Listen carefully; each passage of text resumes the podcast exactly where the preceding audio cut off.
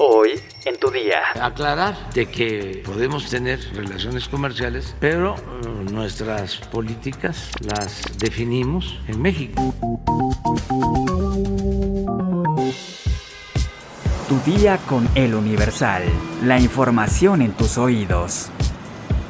Hola, hoy es viernes 22 de julio de 2022. Vive tu fin de semana al máximo, pero no sin antes estar bien informado. Entérate.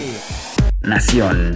El presidente Andrés Manuel López Obrador aseguró que no hay ninguna violación al TEMEC y reiteró que las consultas sobre la controversia interpuesta en contra de México es un proceso y aseguró que su gobierno llevará a cabo las prácticas que corresponden. Se ha recurrido a este procedimiento, si mal no recuerdo, en cinco ocasiones. Lo ha hecho Estados Unidos contra de Canadá, Canadá en contra de Estados Unidos, México y Canadá en contra de Estados Unidos y ahora Estados Unidos y Canadá en contra de México. O sea, es un procedimiento que se contempla en el tratado. Nosotros vamos a llevar a cabo todo lo que nos corresponde y dejar eh, de manifiesto que no hay ninguna violación al tratado. Gabriel Fierro Susano, encargado del Juzgado Séptimo de Distrito de Amparo en materia penal en la Ciudad de México, dio un plazo de 24 horas a la Fiscalía Especializada en Materia de Delitos Electorales de la Fiscalía General de la República para informar si ejercerá o no acción penal contra Pío López Obrador, hermano del presidente, quien hace dos años fue denunciado por recibir fajos de billetes en efectivo. El periodista Carlos Loret de Mola reveló el 20 de agosto de 2020 una serie de videos en los que se observa a Pío López Obrador recibiendo dinero en efectivo por parte de David León, exdirector de Protección Civil del gobierno federal, el cual presuntamente fue utilizado para la campaña presidencial del presidente. Metrópoli.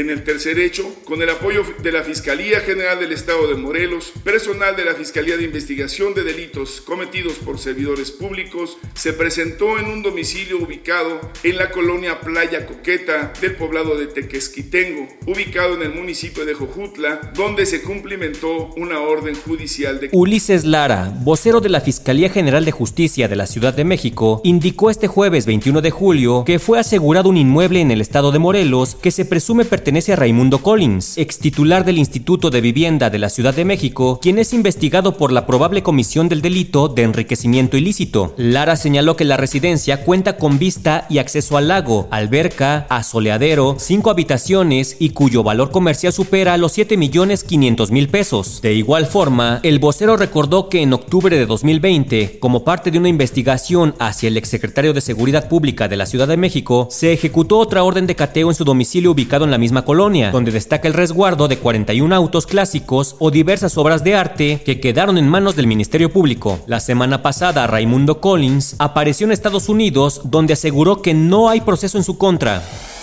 Estados.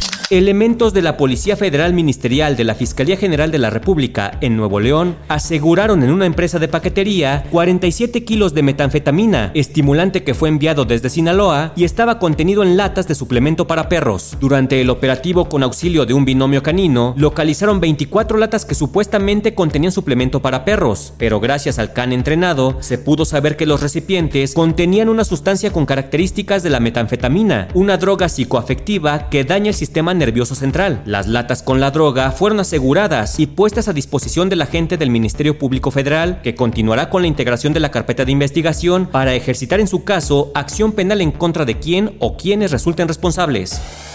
Mundo.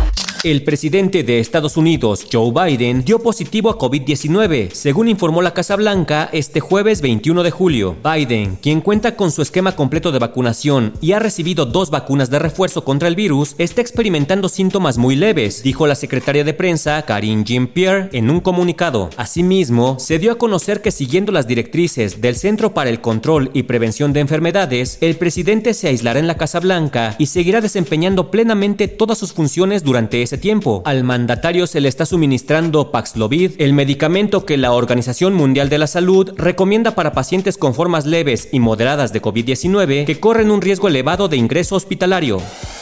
Cartera.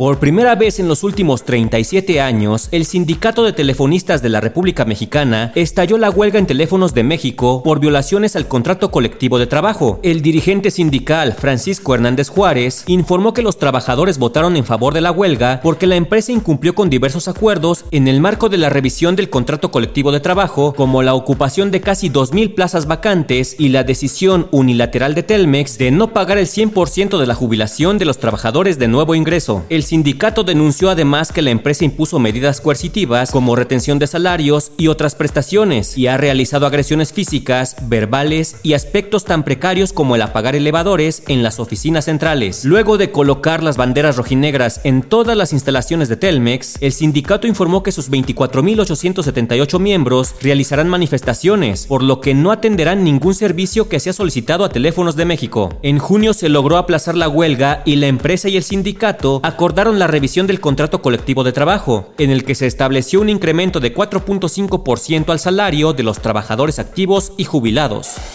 Espectáculos.